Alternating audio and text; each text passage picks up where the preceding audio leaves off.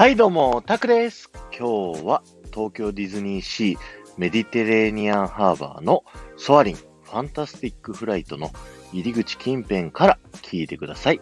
今日注目していただきたいのは、キャストさんのコスチュームです。こちらのソアリンファンタスティックフライトのアトラクションはですね、ファンタスティックフライトミュージアムというですね、博物館になっているんですね。で、この博物館では、飛行、空を飛ぶための研究に情熱を注いでですね、未来を夢見て努力をし続けた女性、カメリア・ファルコの人生を振り返る特別展が開催されているんですね。で、ここで働いているキャストさんたちのコスチューム、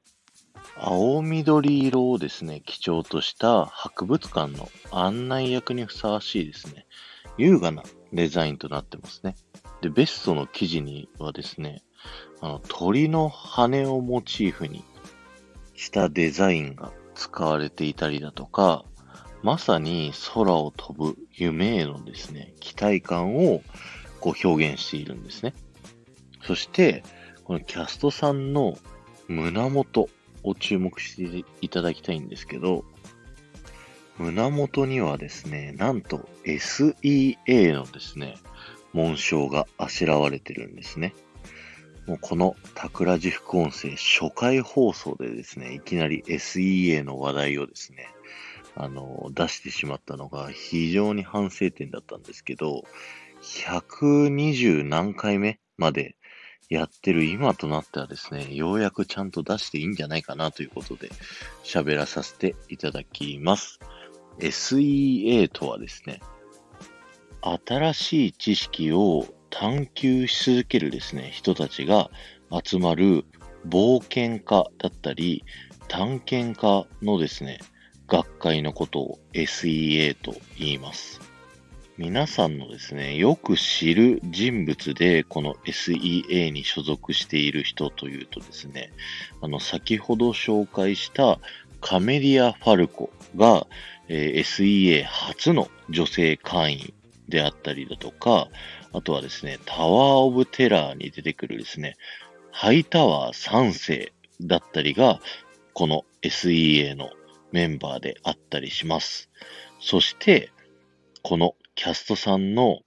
胸のマーク SEA がついているということはですね、ここのアトラクションのキャストさんたちは全員 SEA のメンバーということになるんですね。